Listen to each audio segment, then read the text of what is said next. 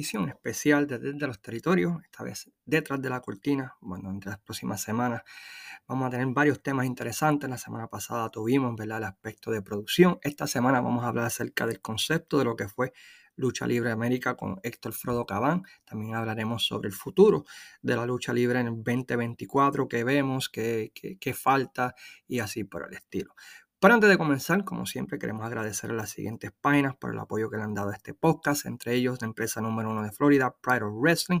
Pueden visitar su página de Facebook, YouTube, Instagram y enterarse de lo último y más reciente, ¿verdad? De esa compañía, Fiebre Wrestling, Puerto Rico TC Wrestling Forum, Historias del Puro con nuestro amigo Jesús Salas Rodríguez, que cuando salga este este episodio va a estar hablando acerca del gran Tatsumi Fujinami, también Pico Reviews, Impacto Estelar, eh, Doctor Lucha, La Vuelta con Denis Rivera y a todos y a cada uno de todos ustedes por sacar de su tiempo y escuchar este podcast. A Fiebre Wrestling también, los amigos de Frank Vélez y así por el estilo. Ah, visiten nuestra página Wrestling Dom y desde los territorios y desde los territorios por Wrestling Dom en YouTube para disfrutar de contenido como este. Mientras tanto, continuamos con Detrás de la Cortina. Muy buenas tardes a todos y bienvenidos a esta edición especial de Detrás de la Cortina, donde estaremos hablando con varias personas durante las próximas semanas que trataron de hacer un diferente concepto para la lucha libre local. Y en algunos casos funcionó, en otros casos, ¿verdad? Por cosas fuera de su control, ¿verdad? Pues no se pudieron dar de la manera que ellos esperaban. Y para dar comienzo a esta serie de episodios, tengo nada más y nada menos que al hombre que sobrevivió a Chicago, el frío y todo lo demás, el gran Héctor Frodo Cabán, para hablar acerca de su proyecto Lucha Libre América. ¿Cómo estamos, Frodo? Todo muy bien, aquí desde el cálido y tropical Puerto Rico, Mayagüez, Puerto Rico, a 85 grados. ¿Cómo estás tú, eh, Luis? ¿Cómo estás tú? A 80, eh, tú estás a 85, quítale 50, estoy a 35 grados. Pero hoy se va a poner caliente, y va, a subir a 50, así que... No, eso hubiese sido maravilloso ese fin de semana que estuve por allá, porque de verdad estuvo, estuvo fuerte. Estuvo fuerte esperando ahí en el parking de, de Survivor Series, es una experiencia que no, no se la decíamos a nadie. Definitivamente. Pues gracias, Frodo, por, por la oportunidad de hablar contigo sobre, sobre este proyecto de Lucha Libre América, un proyecto que... ¿Cuándo fue que surgió la idea de, de este proyecto? Que, que, ¿Cuándo fue que se desarrolló en tu mente este proyecto de Lucha Libre América? Pues mira, podemos dividir eso y me disculpan, tengo un gallo en la ventana si se escucha, así que me, me disculpan.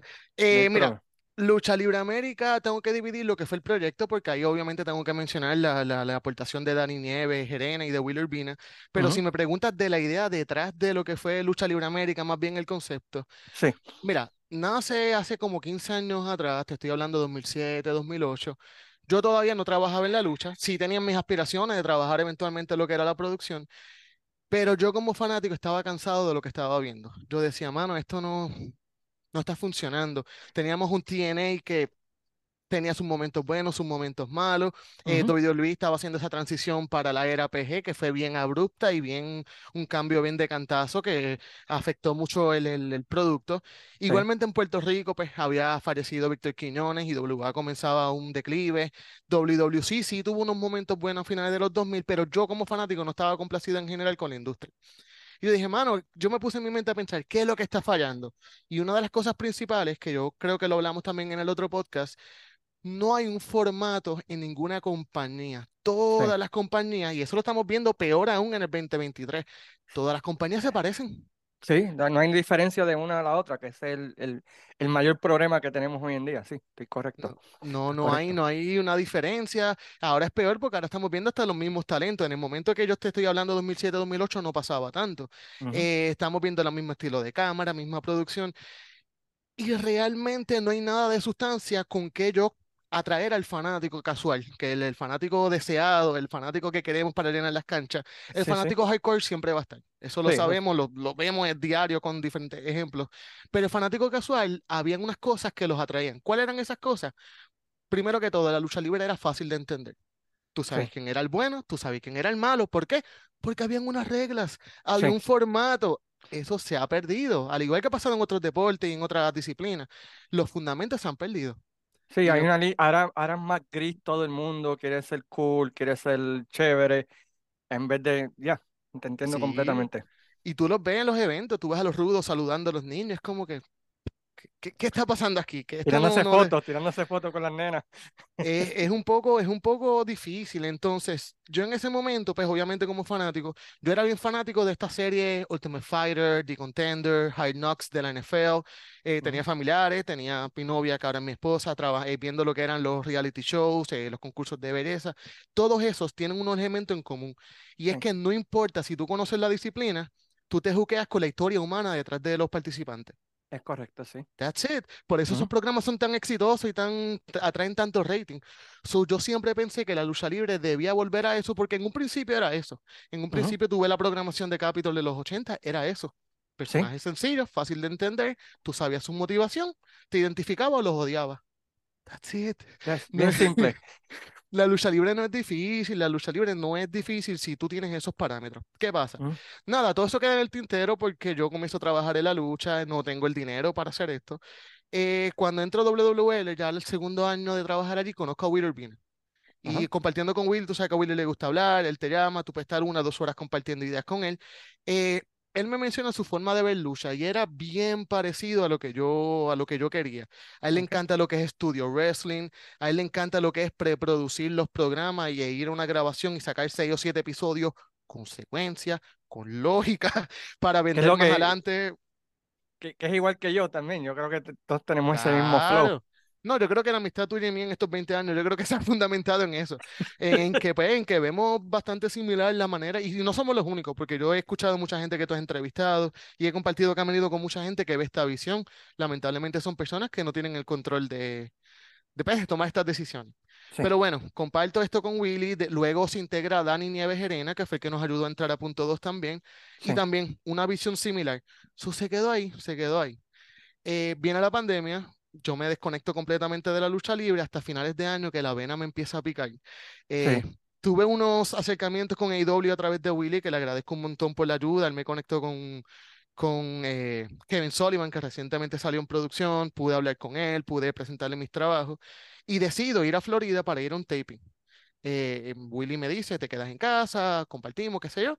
Llego y el primer día él me lleva a Pro Wrestling 2.0, a una cartelera, que esa Sí. era la escuela de Alex Porto.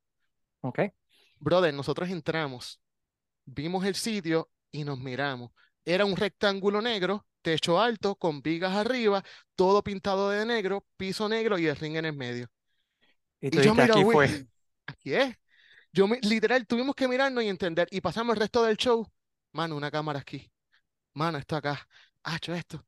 Pero en general no teníamos todavía nada. Yo llego a Puerto Rico, empezamos a hablar Dani, Willy y yo, ¿qué podemos hacer? ¿Qué podemos hacer? Willy verifica, tenemos dos fechas en abril disponibles y este es febrero. Eh, yo le digo, Willy, sepárala, dame una semana, yo, yo, I'll come up with something. Y me acordé de un torneo que comenzamos a hacer en la liga, que era el torneo por el Campeonato de las Américas, que era la nueva era de la Liga Wrestling justo antes de, de la pandemia. Sí, Y sí. era un concepto fácil de seguir que yo iba a trabajar en 8 o 10 episodios. Era una competencia deportiva, temporada regular y playoff. That's Sí. it. Dentro de ahí, pues iban a desarrollar obviamente- las tramas, íbamos a presentar los personajes, iban a comenzar los conflictos. Pero si tú lo veías desde afuera, era una competencia como lo eran los reality shows. Sí, Esa sí, era más o menos la idea. So, so no fue un concepto de, de como del G1, sino fue un concepto No. más de, de Ultimate Fighter y así por el Bueno, estilo. viene del G1, pero el G1 no tiene tanto este elemento de, del trasfondo de los personajes. Tú no ves tantos documentales de los luchadores. Yo quería mezclar las dos cosas, porque sí, me encanta el formato del G1, entiendo que es excelente. No he podido ver el que está haciendo AEW, pero me hablan muy bien de él. Eh, pero ese elemento de que le gusta el puertorriqueño y el latino de la novelita, pues no, no lo veo en el G1. So, yo hice No. un híbrido de las dos. Hice un Ajá. híbrido de las dos. El formato era sencillo. Una serie de competidores luchaban random entre sí, tenían que llegar a un número de victorias. Iban clasificando en el orden que llegaran ese número, fueran dos o fueran tres. Y ahí tú tenías al primer clasificado, segundo clasificado, hasta el número 8. Y los playoffs eran sencillos, eliminación sencilla, 1 contra 8, 2, 7, 3, 6, 4 y 5. Sí, Esa como, era lo- la como, co- premisa. como los- el básquet o como el, el béisbol, que eso cualquiera lo puede entender, el sistema de playoffs. Exacto. Y no era difícil de seguir. Tú sabías, en el caso de Lucha Libre América, el primero en ganar dos veces era el número uno. Y así por el estilo hasta que llegabas al número 8. So, en papel parecía fácil, en papel se veía algo bastante sencillo de hacer. Obviamente, pues, como vamos a estar hablando, se complicó durante el camino. Sí. Eh, so, tienes esta idea, tienes el concepto, el nombre, ¿de dónde surge el nombre de Lucha Libre América? Pues mira, eh, originalmente yo no contaba o no pensaba contar con mucho talento de Puerto Rico y públicamente le tengo que agradecer porque todos esos muchachos me dieron la mano de manera increíble, los llevo un montón, no los voy a mencionar a todos porque sé que se me va a quedar a alguien. Y se va a Eh, ofender, sí, sí, no los Sí, mencionas a sí, todos. no, yo, pero estoy sumamente agradecido por la ayuda que me dieron, pero como las grabaciones iban a ser en Florida, yo sabía que iba a tener talento de allá que era de diferentes países. So, estoy haciendo una competencia, no tengo un premio para dar. So, yo llegué a la premisa de que, ok, este puede ser un showcase para conseguir la nueva gran promesa de la lucha libre en América, porque tengo competidores de México, tengo de Cuba, tengo de Sudamérica, tengo de diferentes partes de las Américas. So, yo sugerí, mire, ¿qué tal si Lucha Libre América bajo esta premisa? Y rápido, pues Willy y Dani me dieron el visto bueno en eso. Y so, tienes el concepto, tienes la idea, ¿cómo se desarrolló entonces ahora? ¿Qué, qué, cómo ese approach a los luchadores? ¿Cómo lo hiciste? ¿Cómo lo vendiste? Eh, ¿cómo lo recibieron ellos? Pues mira, previo a los luchadores, yo, pues volvemos, no tengo un talento fijo, yo tengo una idea. Pues yo desarrollé y escribí todos los episodios sin un nombre confirmado. Yo lo que hice fueron, en vez de nombres, roles. Ya Ok, yo sabía que el number one iba a ser el, el heel bien cocky. Iba a ser el que se creía que se lo sabías todo y al final le iban a dar la sorpresa para send everybody home happy. Eh, yo sabía que tenía una persona que iba a ser el underdog, que iba a luchar y luchar y luchar hasta clasificar el número 8. Y así por el estilo, yo fui desarrollando los diferentes personajes antes de contactar a los muchachos. Así que tú escribiste todo, todo el show, lo, lo que tenías en tu mente, lo escribiste, lo fuiste, este episodio 1, episodio 2, episodio 3, y quiero llegar acá. Lo empezaste de, eh, en WWE había un Brian Kursky, creo que se llamaba, que él escribía de, y Pat Patterson también hacía este estilo de que escribía, yo quiero esta lucha al final, and I'm gonna build it desde Para esa atrás, lucha para atrás. ¿Eso fue más o menos o lo hiciste al revés? sí. No, no, ¿Sí? definitivamente. Yo soy bien eh, propulsor de esa idea. Yo entiendo que para que una historia de lucha libre funcione, se tiene que hacer de esa, de esa manera. Se tiene que presentar, eh, pensar tú primero que, a dónde yo quiero llegar, cuál es el paso antes, cuál es el paso antes, y así por el estilo hasta que llegas al paso uno. Y se escribe solito, o sea, no es tan complicado. Tú le vas tweaking here and there, pero, pero es un trabajo mucho más sencillo. De hecho, yo tenía una tabla de Excel, brother, que yo empecé episodio 1, introducción, episodio 2, de episodio 2 al episodio 7 eran la temporada regular, y Sí. del 8 al 12 eran los playoffs. So, yo fui acomodando, si esta cajita, que es el número uno, va a estar en la lucha final, tiene que luchar en la semifinal, tiene que luchar en los cuartos de finales, pero tiene que ganar dos veces bien al principio de la serie porque es el primero clasificado. Y yo fui arrastrando esa tablita de Excel. ¿Por qué? Porque una vez yo tuviese el talento, cambiaba el número uno por el nombre, se me Y iba ya, escribiendo completito. sí, sí, sí, te entiendo, te entiendo. En ese En- aspecto fue sencillo. y por, bueno, ya, aunque ya no mencionaste aspecto, ¿verdad? ¿Por qué, por qué Florida? Pero, eh, ¿cuánto duró la grabación de, de ese, de ese, de ese, de ese, eh, se, pues, ¿se puede decir piloto? Sí, eh, de, de hecho, eso es algo que yo quiero aclarar. Yo sé que el producto de Lucha Libre América necesitaba algún tipo de refinamiento. No teníamos público, estábamos con las limitaciones del COVID. Sí, Lucha Libre América nunca se suponía que era un producto para verse como se vio. Era un sí, pilot para yo presentar a diferentes casas productoras de que, mira, podemos hacer esto. Pero por circunstancias de la vida decidimos, mira, ¿sabes qué? Vamos a tirarlo porque no es un buen producto. Los muchachos se esmeraron mucho y se merece ver. Eh, y me mencionaste lo de los luchadores, pues una vez yo ofreciéndole el approach de los luchadores, todos me dijeron que sí al instante, cosa que yo no me esperaba en lo absoluto. Sí, sí, sí, sí. O sea, se me quedó gente que después me llamó, mira, puedo participar. Y yo, brother, mala mía, estoy full. Este, pero pues se Season dio. 2, Season 2, Season 2. Yo sé, yo sé. Hablaremos de eso más ah, ahora. adelante. So, so, Eh, el plan tuyo siempre era hacer seasons sí, o temporadas para aquellos. sí, ¿Por qué, sí, por qué querías hacer ese approach? Porque yo entiendo que uno, otro de los problemas, te mencioné que todas las compañías se parecen, otro problema que tienen las compañías de lucha es que es bien difícil tú seguir la historia de principio a fin porque muchas veces ni la hay. O sea, muchas veces, antes teníamos, por ejemplo, vamos a ver el X compañía, el evento grande es en octubre, ya tuve la historia desde marzo cocinándose y tuve los desarrollos, como ahora estamos viendo a Seth Rollins con CM Punk, ya sabemos que esa luchaba por WrestleMania, Sí, pero lo están haciendo bien. sí. Lo están presentando bien. Tú y yo estuvimos allí, Series. nos comimos cuando Rollins se, se molestó, que por un segundo fue como que esto es de verdad. Este, so en ese aspecto yo quería limitar la acción para contar una historia completa y que la gente no se perdiera mucho. Y yo entendía que 10, 12 episodios era perfecto, porque en menos de tres meses ya tú ibas a ver el principio y el final de la historia y te ibas a quedar con ganas de más porque era un producto limitado. Es- ok, entiendo. Sí, y, y a mí me gustó el approach. Este, día de la grabación, ¿qué, qué contratiempos tuviste? ¿Cómo, cómo fue esa grabación? De eso- fueron dos días, me, me, me- habías indicado. ¿Cómo la presión, todo eso? ¿Cómo, cómo corrió, cómo, cómo corrió esa grabación? Mira, eh, ¿qué contratiempos pasaron? Todos. Eh, Tú sabes lo que es Murphy's Law, eso fue lo que pasó esa semana. Eh, yo me dediqué febrero y marzo a escribir, ya tenemos, era principio de abril la grabación, creo que era 10, 11 de abril, algo así. Eh, la semana transcurrió bien, eh, conseguimos el equipo de los árbitros, eh, cosas del montaje, cuadramos las luces. Lo primero, eran 14 competidores. Eh, yo salgo del, el- del sitio el viernes como a las 12 de la noche y estoy escribiendo y haciendo videos de pantalla hasta las 6 de la mañana. Me acuesto a dormir una hora y cuando me levanto me cancelaron dos. Oh, wow. estoy hablando a tres horas de comenzar. So, yo me tuve que sentar a bajar de 14 a 12 y eso me cambiaba todo el orden de las luchas.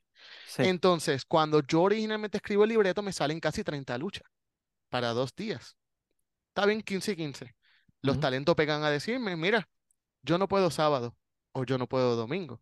So, se tuvo que grabar las 30 luchas en dos días y totalmente fuera de orden, que fue una tarea bien difícil porque tú como luchador, eh, tú necesitas ir buildeando, tú necesitas ir metiéndote. Es difícil cuando yo te digo, mira, esta es la lucha de la semifinal y me miren como que, mira, pero es que yo no he luchado una lucha, Sí, sí, brother, pero es que la necesito grabar hoy porque fulano no puede estar mañana. sí. Eh, y fue complicado, fue muy complicado, fue bien extenuante, pero teníamos un buen equipo de trabajo, como te mencioné, estaba Willy, estaba eh, Dani Nieves, conseguimos eh, Medina, un muchacho de allá de, Florida que me ayudó mucho con lo que eran pantallas y cámaras, eh, Héctor Meléndez, teníamos un equipo de trabajo muy bueno, eh, el ambiente se sentía bien, llevábamos tiempo sin hacer lucha, los muchachos estaban emocionados, eh, teníamos veteranos como Roger, Mendoza, pero teníamos muchachos jóvenes como, como Bruno, que estaba, era la primera gran oportunidad.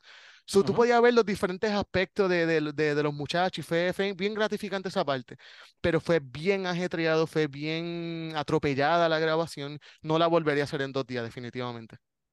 ¿Qué, qué rol tuvieron Willy y, y Dani? Ahora que los, los han mencionado varias veces y hay que darle sus flores también, ¿no? Claro, ¿Qué, claro. qué, qué rol tuvieron ellos en ayudarte a- en esta visión? Pues mira, eh, económicamente los tres aportamos, fue una aportación de los tres, éramos lo- lo- los inversionistas, por decirlo así.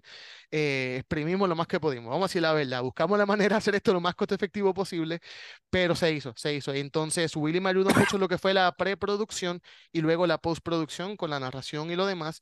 Y Dani Nieves eh, fue mayormente el día del evento, la logística del evento, con la comida, con la limpieza, con todo lo demás. Así que todos tuvieron, tuvieron, teníamos como que nuestra área, teníamos nuestra área de trabajo, aparte de que pues, teníamos la, inversión económica de los tres. Nítido, nítido. Algo que, me gustó a mí de, de- del concepto fue los personality profiles, que es algo que yo siempre empujo por los luchadores. ¿De dónde surge esa idea y cómo la recibieron los luchadores de poder decir, mira, siéntate, quiero hablar contigo de dónde viniste, quién eres, por qué vas a representar a este país y aquello y lo otro? ¿Cómo, cómo fue toda esa vibra? Pues mira, los recibieron, los recibieron muy bien. Los muchachos fueron muy receptivos a todo lo que se hizo. Me decían, Frodo, yo confío en ti, dime qué decir o dime qué hacer. Y se trabajaba y en ese aspecto pues fue muy fácil. Para mí era importante que ese primer episodio tuviese esos personality profiles porque esas eran las semillas para las historias que venían. Ahí tú entendías de dónde venía este, por qué este era así. Estos dos que tenían roce, por ejemplo, JC Navarro con, con Oti Fernández, Ujú, que te lo digo, eso era ¿cómo se dice en inglés? As, as real as it gets, la, la, la dinámica que había entre ellos dos, eh, ujú. pero se vio en el ring, que eso es Sí, algo que hemos hablado mucho de AEW, no pudieron hacerlo. Ellos sí, tenían sus diferencias, lo arreglaron en el ring y quedó excelente ese, ese encuentro de semifinal. Y así por el estilo, teníamos diferentes personajes que fuimos presentando, porque volvemos, yo quiero llegar a un público que no es el que ve lucha. Mucha gente de la lucha me decía, mira, pero es que ya yo sé quién es Angel Fashion, ya yo sé quién es Mike Davidson, y yo, pues está bien, tú sabes pero fulana de tal que nunca ve lucha libre, no. Yo tengo que presentarle quién es y por qué te debe importar. Y eso es algo que se está perdiendo en todos lados ahora mismo.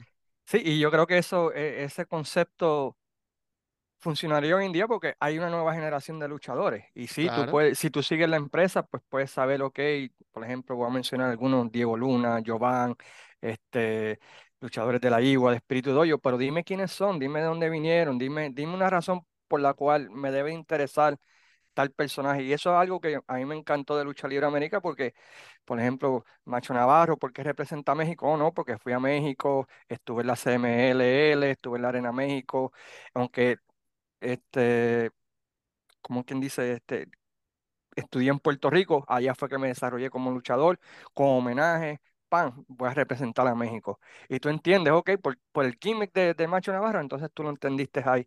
Y de igual manera, el de Roger, no, yo soy un veterano, ya lo he hecho todo, quiero todavía probarme si todavía la tengo. So, y yo creo que eso es algo que, que, que hoy en día, lamentablemente, en la lucha libre moderna se da por sentado, ok, como tú sabes quién es, pero no, realmente no, porque tú quieres, si tú quieres expandir, necesitas que la gente conozca, ¿verdad? Quién, quién es el luchador, porque eso es lo que hacía Vince en los 80, cuando, cuando venía Kurt Heenan, cuando llegó, llegó Mr. Perfect, los famosos vignettes. Los famosos Big Nets, y, y, y, y así yo creo que es algo que se, que se ha perdido y que lamentablemente pues no ayuda a crecer eh, el deporte, ¿no? So, a mí me Claro, encantó, me encantó ese aspecto. Y también me gustó el, el- como el pre-show. Ustedes hicieron como un pre-show, ¿no? Básicamente, antes de los 12 episodios. sí. Eh, ¿de dónde surge esa idea de hacer un, como un pre-show de, de, de lo que iba a ser el season y explicar y todo lo demás? Pues yo creo que todo este tipo de competencia o este tipo de programación que yo quería emular siempre tiene un, un episodio introductorio que te dice, esta es la competencia y estos son los players. Y pues para mí era importante eso, eh, poder explicar sin comprometerte quizás, en el caso de que terminó siendo que estuvimos vendiéndolo por 20 dólares el season, tener esa, esa prueba antes de que, mira, esto es lo que estás comprando. Eh, eso, pues, por ejemplo, en la web tuvimos esa dificultad con Adrenalina, que no, pues, lamentablemente no salía de manera pública los episodios y me hacía un poco difícil la venta de los pay-per-view, pues porque la gente no sabe qué está comprando, a pesar de que era un súper producto de calidad. Pues yo quería atacar eso, yo de- le, le quería dar ese cantito de que, mira, estos son los personajes, esta es la competencia y visualmente y auditivamente esto es lo que tú puedes esperar. Y quizás muchos se pregunten, ¿y por qué lo pusiste pague por ver? Vamos a... Mira, es que como te mencioné, originalmente esto era un pilot. Sí, Originalmente esto era un pilot para presentar. Yo quería presentarlo. Tengo una buena relación con Telemundo, el, pues, las dos ocasiones que hemos trabajado. eh, pero había muchas limitaciones todavía en el 2021. O sea, sí, el COVID todavía estaba limitando mucho. Y yo tenía miedo de que perdiera vigencia. Y sí, dije, bueno, tenía dos formas de hacerlo. O lo tiro gratis o intento recuperar parte de los costos porque la realidad es que fue bien costoso. O sea, fue una sí, producción sumamente costosa. Y yo decidí, mira, en- encuentro esta forma Vimeo, que luego evolucionó haciendo a lo que fue lo on demand, porque viene de lo mismo, viene del sí, mismo sí. concepto. Eh, y yo dije, mira, yo entiendo que 12 episodios por 20 dólares es menos de 2 dólares por episodio. Claro, no tuvo el éxito que yo esperaba, porque yo, y ni siquiera yo, mis expectativas eran conservativas, y aún así no, no llegué.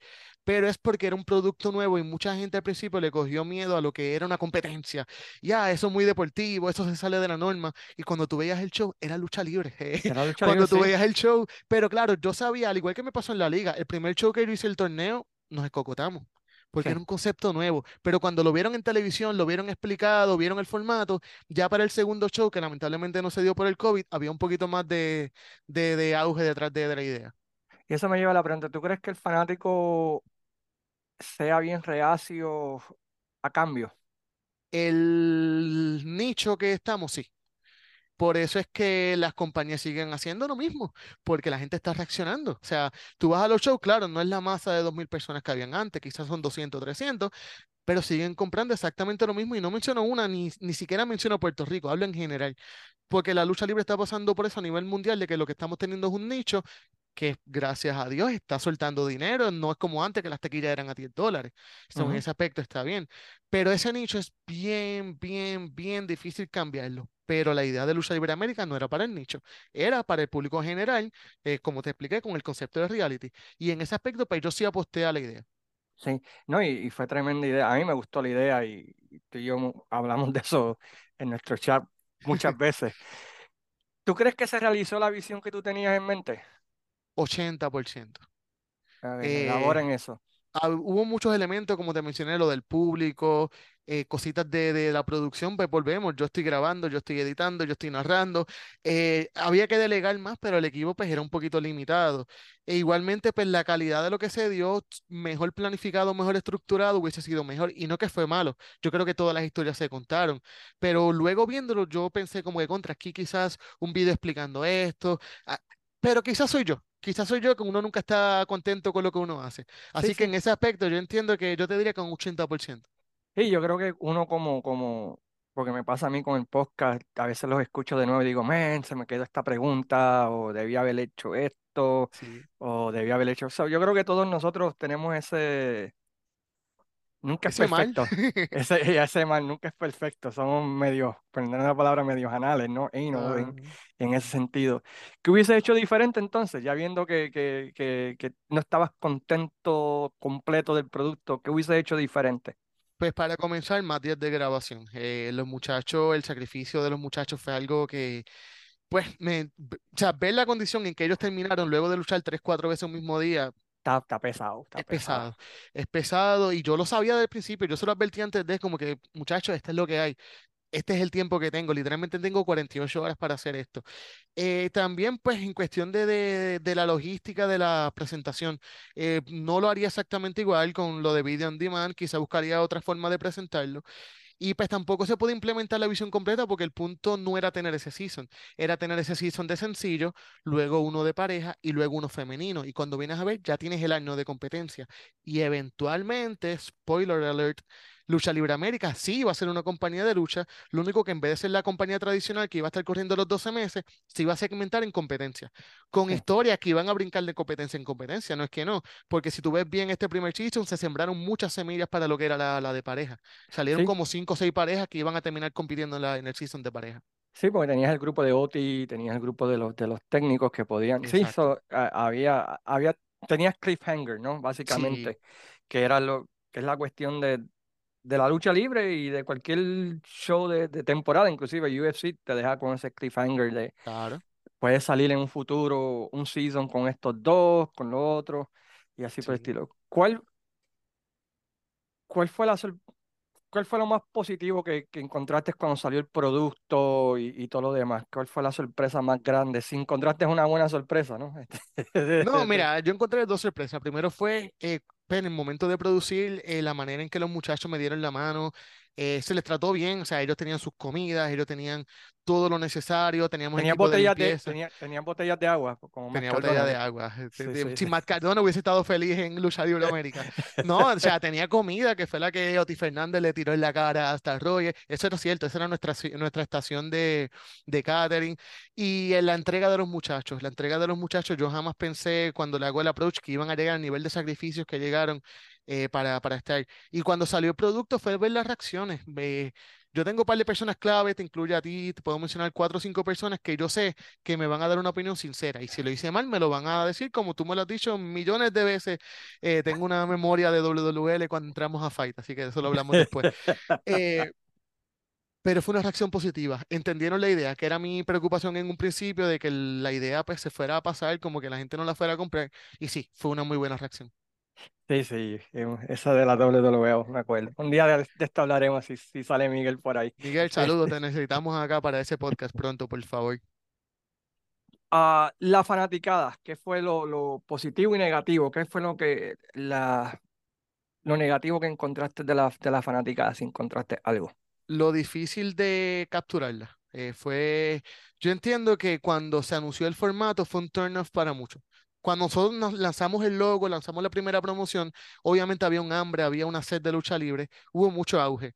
Una vez entendieron que era un concepto de dos episodios, por lo menos el nicho, volvemos, porque eh, ahí fue donde finalmente tuvimos que presentarlo fue un poco difícil convencerlos de que lo vieran. Una vez lo vieran, una vez lo- los convencí, salieron muy complacidos, me siguen pidiendo, mi inbox está explotado, mire, ¿cuándo viene el Season 2? ¿Qué van a hacer?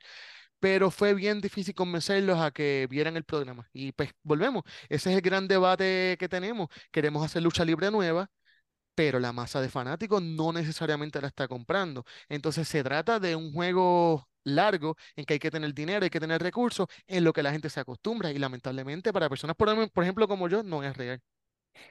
¿Crees que, viendo con tu experiencia con Lucha Libre América, ¿tú crees que alguna compañía nueva, por mencionar una, vamos a poner el Espíritu Dojo o la EWA, debe olvidarse del fanático old school y tratar de hacer como hizo la WWF en los 80, de empezar a traer un público nuevo, niños, familia, tratar de buscar, ¿cómo, cómo puedo decirlo? Educar a un nuevo público y olvidarse, y, y- y olvidarse de ese fanático vieja escuela que quizás no acepte un producto nuevo. Pues definitivamente, definitivamente, pero en un proceso, no debe ser de la noche a la mañana. Que en parte en la web yo siento que hicimos eso mucho, en la web eh, cortamos mucho al público tradicional, no era de maldad, sino el estilo de presentación no era, no era apelable a ellos, vamos a decirlo de esa manera. Sí, So, sí, tiene que ser una transición porque al final del día sí, Puerto Rico sigue siendo una, un territorio de taquillas, lamentablemente. sí, Estábamos intentando cambiar con lo de lo on demand y estaba funcionando. Lo on demand fue de las cosas más exitosas que tuvo la web. Pues mucha gente criticó de por qué se presenta así. Porque está funcionando, la gente está pagando por, por ver el producto. Pero sí, definitivamente hay que atraer un público nuevo, hay que reeducar a los niños. eh, bueno, no reeducar, hay que presentarlo de nuevo a los niños, hay sí, que, que crear una nueva cepa de fanáticos y sobre todo hay que apelar al fanático que no está en Puerto Rico. Que eso es algo que es un error vital. Espíritu lo está haciendo muy bien, eh, porque Espíritu rápido te sube a YouTube o tenía el IWTV, eh, pero no todas las compañías. Ahora WCP está presentando eventos en Fight, que tú mismo lo has podido ver, y ahora tienen sí. el, ve- el 20 de enero, eh, Euforia, pero se ha ignorado cuando realmente el fanático de la lucha, de las masas que la gente está buscando aquí, está en Estados Unidos. Exacto. Y yo creo que el mercado de la diáspora es un mercado que no se ha explotado. No, para nada. No se ha explotado y yo creo que Y, y tiene que ver, yo creo que en parte por el temor a, a gastar, ¿no? A gastar dinero, Claro, porque, porque necesitaría dos shows. Necesitaría un show de, para lo que hemos siempre hablado, ¿no? Un show para grabar lucha para el programa de televisión normal y entonces poder vender el evento grande. Yo creo que exacto. hay, hay ese temor de, de soltar, no sé, de, de soltar, no sé cuál es Es la, que la... es nuevo, es un cambio y cuando tú estás haciendo dinero, ah, por mucho o por poco, de una manera, intentar hacer algo totalmente drástico en esta economía, pues yo sé que aguanta, yo puedo entender esa parte. Pero sí, eso que tú mencionas debe ser la manera en que todas las compañías de lucha deben estar trabajando. Tú debes escoger cuatro o cinco fechas al año, que son tus eventos taquilleros, donde tú quieras meter mil, dos mil, tres mil personas, y lo demás sean TV tapings. Mira. Como yo me organizaba tanto en WWL como en la web, en un TV taping yo te puedo sacar cinco o seis semanas de televisión. Sí, y, y si haces preproducción con entrevistas, o- Entrevistas, le- los documentales que a mí me gusta hacer. Cuando tú vienes a ver tú y tienes quizás un show de antesala antes del evento grande, tú puedes llenar un bloque y se ve la secuencia, se ve la lógica detrás de las historias. No estás insultando la inteligencia de los fanáticos, simplemente con una promo porque sí y ya, dale un trasfondo, dale un porqué. Yo tengo que ir a ese evento grande y eso pues se está perdiendo. sí, controlas la narrativa, ¿no? Controlas lo que tú quieres llevar al, al... Y, y menciona pague por ver el, el, el Law on Demand. ¿Hay mercado para eso? Ya que tú lo viviste con Law y lo viviste con Lucha Libre América. ¿Hay mercado? Sí, sí, yo no te puedo hablar de Lucha Libre América porque era un nicho, era un nicho del nicho, Sí, pero en la OE sí, en el LO, perdóname, en LO.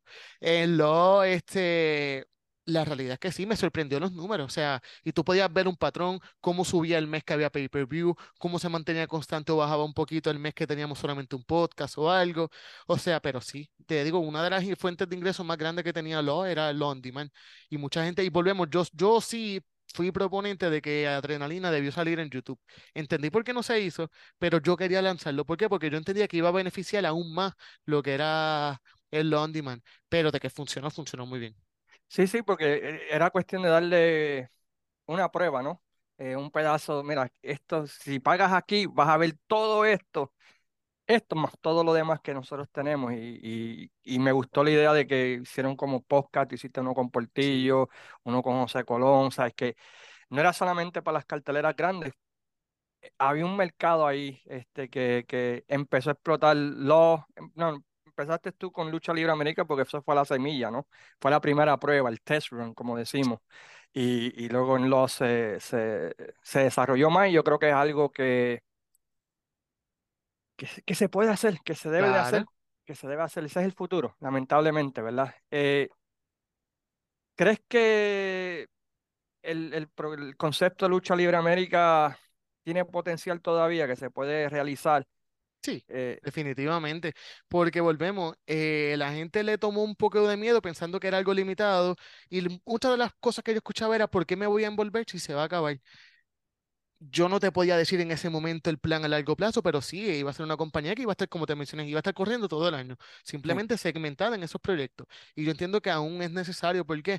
Porque no es con el, el talento que hay ahora mismo, la cantidad de talento que hay tan limitado, porque hay tantas compañías, no es real tú tenerlos frescos un año completo, a menos que tú tengas el dinero para, por ejemplo, WLC a mí me gusta que tiene un roster limitado, y eso para mí es bien importante pero no se ha dado tanto la dinámica, salvo Euforia, y, y pasa con otras compañías porque no es real, no es factible. Tú todos los meses traerle una persona de afuera a, a luchar. sí, Y si no no es así, sentido. tener 12 meses a la misma persona en pantalla, cansa, se Cansa. pierde la novedad. Su situación, un torneo de sencillo que me durará, qué sé yo, cinco meses o tres meses. Y luego uno de pareja, pero no salen todos. Cuando vuelve a una de esas dos estrellas de sencillo en seis meses, causa, causa un impacto, causa una sorpresa. Y yo entiendo que el formato puede funcionar, el formato era fácil de seguir y era un formato diferente. Y como te digo, yo entiendo que va a apelar no solamente al público casual, que es lo que necesitamos, porque es como único se salva la lucha libre puertorriqueña el día que podamos atraer al público general. Mientras eso no pase, estamos en un, en un no, no un suicide watch, pero un dead watch. Sí, estamos en un Death Watch, por decirlo así. Y, y no era como que se acababa la temporada y iba a estar tres meses fuera, no. No, Se acababa esa temporada y empezaba la tem- empezaba la otra tem- empezaba la otra la semana que viene. Eso era básicamente como un programa regular, pero con diferentes conceptos, diferentes historias, diferente, diferente visión quizás de, de la, de la versión. Lucha libre, lucha underground, básicamente eso era lo que, lo que, Básicamente. lo que estaba proyectando. Ellos seguían haciendo shows semanales, lo único que Sí, ideas te frescas dividían y la historia. Te dividían la historia. Que de hecho, Eh, eso se puede hacer en una compañía tradicional. Y disculpa, porque si tú tienes cinco eventos por pay-per-view, tú tienes cinco algo de historia, tú puedes hacer exactamente lo mismo. No, no tiene que ser. Lucha Libre América, IWA, EWA, cualquier compañía puede hacer eso. Es que básicamente era lo que hacía una compañía tradicional, Sí, WWF, antes tenía los Big Four, ¿no? Eran cuatro pay-per-view, tenías tres meses buildeando la temporada y culminaba en Royal Rumble. Y usualmente Eh, al final pasaba un ángulo que tú decías, ok, estos son los próximos tres meses. esos son los próximos tres meses que culminaba en WrestleMania y después hacía Survivor Series. So, hasta cierta manera, la lucha libre tradicional anterior, ya cuando cambió los 12 pay-per-views, pues ya ahí cambió. Claro. Pero anteriormente era por temporada, básicamente. Jim Crockett era también por temporada. Era de, de enero a abril, era el para el Jim Crockett Tag Team, este, el, el tag team de pareja que tenía. De ahí al Great American Batch, pues eran otra serie de, del Great American Batch a, a, Hasta a arcade. Starrcade. Ujú. So, eso era por temporada, ¿sabes? No te decían que era por temporada, Pero, pero pero creativamente, Capitol, Capitol lo hacía así, tú tenías aniversario, tenías el Día del Reyes, tenías el Día de las Madres, tenías el Día de los Padres, quizás Capitol tenía más, pero sí, tú podías ver los bloquecitos y los feudos duraban ese bloque. Carlos Colón te luchaba con alguien de enero a abril, ya en abril, de enero a abril, iban buildeando otro con el Invader, con, con todos los demás, y en ese show de abril, Carlos celebrando, por fin gané, ¡pah! venía la traición, ahí, o, o venía el golpe, lo que fuera, y ahí tenía los próximos arcos de historia. exacto, terminaba Por ejemplo, Stan Hansen terminaba y ya la semana que viene el colegio ya la traicionó. Ahí tenías la, nueva ahí tenías la, la, la nueva temporada de, de, de Capitol. Y exacto. nuevos feudos, nuevas historias, traían luchadores nuevos, sacaban a otros, porque Daban Abdullah, descanso. Abdullah pues lo traían por tres meses, se iba, regresaba, Jason. So, eh, y siempre me, me, me, me da risa cuando alguien me dice, no, la lucha libre nunca ha corrido por temporada. Y yo, Siempre ha corrido por temporada. siempre. Eh, quizás tú no lo ves así porque no te lo dicen en la cara. Inclusive. Raw a veces te lo dice. Raw a veces te Season dice, This is Premiere. season premiere. Eh, ¿Qué es eso? Pues una temporada. Y después, porque van por bloques, ¿no? Para los, para los auspiciadores, para los ads y todo eso. Eh, si te dieran la oportunidad, ¿habría Lucha América Season 2, Season 3, Season 4? Yo ¿Qué me es lo que de lleno. qué es lo que se necesitaría para, para lograr eso? Dinero. No, es que la realidad, como todo negocio, se neces- necesita mucho dinero porque la parte creativa, la parte de producción se está, eh, pero también hay que ver el, el- el ambiente que hay porque volvemos, estamos y vuelvo a Puerto Rico. Mire, yo no voy a criticar nada de, de cómo los luchadores deciden dónde estar, pero la realidad es que ya no hay una motivación de yo ver esta compañía porque ese mismo luchador está en todas. Quizás WWE es la más que ha sido un poquito, eh, eh, pues, ha protegido eso. Sí. Eh, y no sé si teniendo luchadores en todas las compañías funcionaría. Si fueran exclusivos para mí, sí. Eh, pero mayormente es el dinero. Todo eso que te menciono son cosas que se pueden trabajar pero la parte económica es fuerte, porque los costos, por ejemplo, en Puerto Rico, otra de las razones que me fui a Florida que no mencioné son los costos de producción. Eh, ¿Cuál es la diferencia? Rico Ya, ya, ya, ahora que estamos en ese tema, ¿cuál es la diferencia? Es grandísima porque la cantidad de dinero que hay que pagar aquí en, cancha, en seguros, en permisos, la burocracia de los municipios para poder conseguir cancha, eh, no. La lucha libre en Puerto Rico está marcada. Eso la gente, la gente pregunta, ¿por qué no vienen a tal pueblo? porque los municipios no la quieren eh, por cosas del pasado o por percepciones que, er- erróneas que tienen. Es difícil conseguir las canchas que son perfectas para lucha. Entonces se tiene que recurrir a canchas grandes que lamentablemente se ven vacías, pero es lo que hay. Es lo que hay. Allá no hay ese problema. Allá no hay tanta permisología. Allá no hay tantos gastos iniciales. El local, el local me salió súper barato por dos días. O sea, lo que yo pago con una cancha aquí, yo pago cuatro días de grabación donde lo, donde lo hice. So, ¿Cuánto más o menos, para ya que estamos en, ese, en, ese, en esa vibra, para que la gente que nos ve y quizás otros podcasteros que ven esta entrevista y vayan a usarla para su contenido, ¿cuánto más o menos sale rentar una cancha en Puerto Rico hoy en día, pesando? Mira, empezando, empezando, empezando, tienes un permiso de bombero que son 120 dólares. Ese es el primer permiso que tú sacas.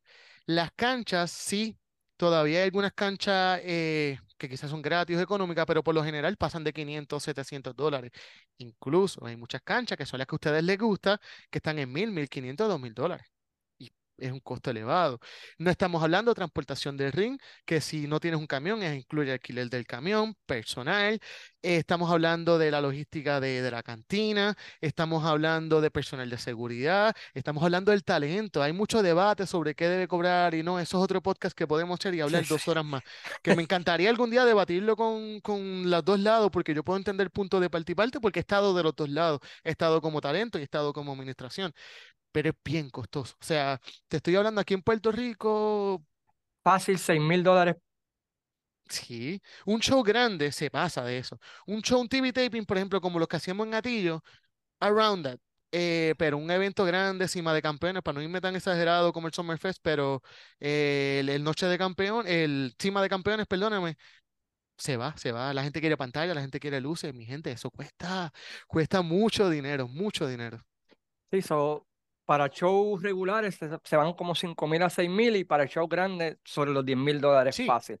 Em, eso- definitivamente. y eso sin contar las otras cosas que aparezcan a, a, a, A última hora. a última hora, que siempre, siempre aparecen. Siempre, eh, siempre hay historias de eso. Sí. Eh, ¿qué es next? ¿Qué es lo, qué es lo siguiente para, para Frodo Cabán? Pues mira, estoy de lleno con lo que es eh, Impact. Ahora estamos en la transición a TNA Wrestling. Eh, comenzamos el sábado 13 de, enero en, Hard to Kill. Es importante, noté que en Puerto Rico le bajaron el precio de los pay-per-views. Usualmente estaban a 40 dólares. Para este va a comenzar en 20 dólares. Así que tiene la oportunidad mucho más accesible de acompañarnos a Moody y a mí. Le envío un abrazo a Moody. Este, estábamos ayer narrando una edición especial de Impact. Eh, y aquí en Puerto Rico pues, estoy trabajando con lo que son estos videos especiales para WWC. Así que estoy por ahí. eh, Dan- dando cantazo, como se Eh, eh, dice. es, buen- es bueno aclarar eso. En tú solamente eres productor de ciertos videos especiales que te piden, ¿no? Sí, Básicamente. yo eres- trabajo lo que son los videos, los resúmenes, esos resúmenes que usualmente salen en lo que está pasando, que son los de minuto y medio, dos minutos, a veces los call openings, eh, y también eh, muchas veces lo que es la producción en vivo. Si hace falta un camarógrafo o algo, como fue este pasado sábado, pues estoy ahí, porque eso es lo que me gusta, eso es lo que al final del día me, me apasiona. Y qué, ¿cómo te puedo decir? El 20, ¿cómo ves la lucha libre en el 2024? Tú que, que la has vivido por los últimos, diablo, fácil, 10 años, ¿no? Casi, casi, estoy ya picando para siete, ocho años ya desde que entré. Y como fanático, veintipico, ¿no? Pero Sí, no, este, fanático ya llevo ya 32 años, 33 de mis 35 años, este, porque yo comencé mis 2, 3 años de viendo lucha. Eh, mira, 2024 tiene el potencial, pero hay que tomar las decisiones correctas y hay que tomarlas ya. Eh, por ejemplo, yo entiendo que WWE hizo algo muy bueno en que trajo una gama de talento de- del exterior, pero lo macheó con gente de aquí. Eh, la gente podrá decir, ah, pero esta combinación o la otra. eh, yo entiendo que eso es algo positivo.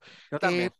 pero siento que hay que, hay que limpiar un poco la casa. Yo entiendo que hay mucho pasando y no, el foco de atención no te da para tanto. Hay tantos programas de lucha libre en Puerto Rico que yo no los puedo ver todos, yo no me puedo enfocar en todo. Y volvemos, muchas veces no me motivo porque son los mismos talentos, son las mismas historias, todo es guerra de poder. En el 2001, y no me acuerdo si lo dije en este podcast la otra vez, en el 2001, 2000, 98, 99 sale esta guerra de poder porque llevábamos 25 años con la misma forma de hacer lucha libre. Mi gente, llevamos 25 años haciendo la misma forma de lucha libre, que son las guerras de poder. Sí, Es sí, lo y se- mismo, hace falta, y en parte por eso era Lucha Libre América, hace falta algo diferente porque estamos en la misma situación de cuando se comenzaron las guerras de poder, que llevamos ya 20 años haciendo lo mismo. Lamentablemente llevamos 20 años peleando por ver quién es el dueño, eh, a quién vota. La gente que eso director no de operaciones, quién la... Dale algo, dale sustancia. Por eso Lucha Libre América se movió más a lo que la competencia. Dale un motivo de por qué están peleando, no por una posición que todo el mundo sabe que no es real. ¿Y qué le dirías a los fanáticos cuando ven proyectos nuevos? Quizás Lucha Libre América, quizás Espíritu Doyo es básicamente un proyecto nuevo, Sí, ¿no? Este, definitivamente. Es bien diferente a lo que se eh, estaba presentando. ¿qué tú les recomendarías a los fans de lucha libre cuando salgan ese tipo de proyectos? observen más y no es que no critiquen, pero no busquen excusas para criticar. Y eso no es fanático de la lucha, son todos los fanáticos. Lo vemos en Star Wars, lo vemos en fútbol. Yo el lunes perdí la cabeza con Green Bay, tú lo sabes. Sí, sí, sí. No seamos tan críticos tan, tan adentro. Usted tiene una valla para eso mismo, para que se lo disfrute como fanático. Si hay agua en los camerinos, si les dieron comida, eso no importa, es la realidad, la fanaticada se desvía y esos comentarios hacen que la- los que entran vean eso y se desenfoquen de lo que está pasando, denle la oportunidad porque hay talentos jóvenes, eh, hay compañías jóvenes, mencioné está EWA, está GCW, está Espíritu, está WWC, está IWA, hay compañías en el sur, Ponce Pro Wrestling, eh, la SO, SOS Wrestling, ah, hay, hay diferentes compañías. Denle la oportunidad, eh, no sean tan críticos o sáquense ese gorro que creen que tienen de, de, administrador y pónganse a ser de fanático y vean la lucha libre por lo que es.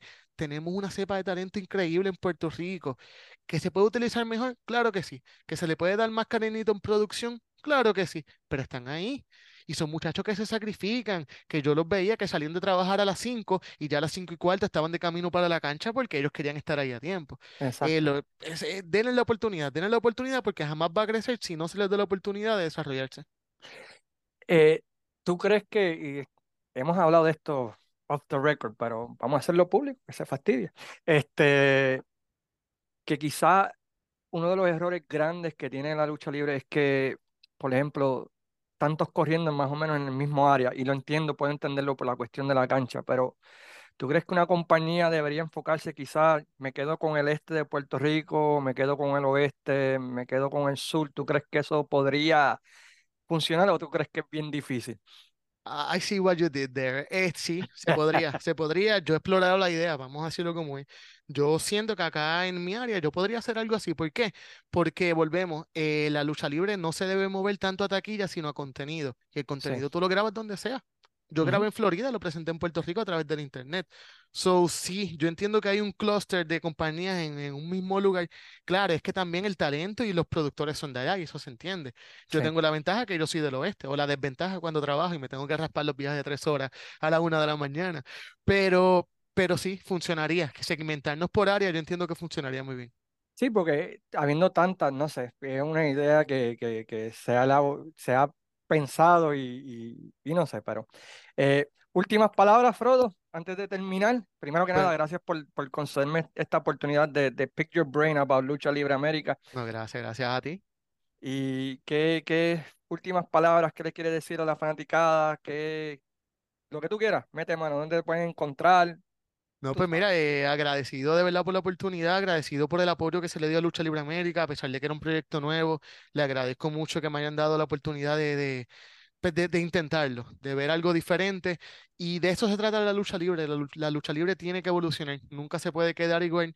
Y por eso me preocupan mucho las cosas que están pasando, porque como te menciono, 23 años haciendo lo mismo, pues eh, es fuerte.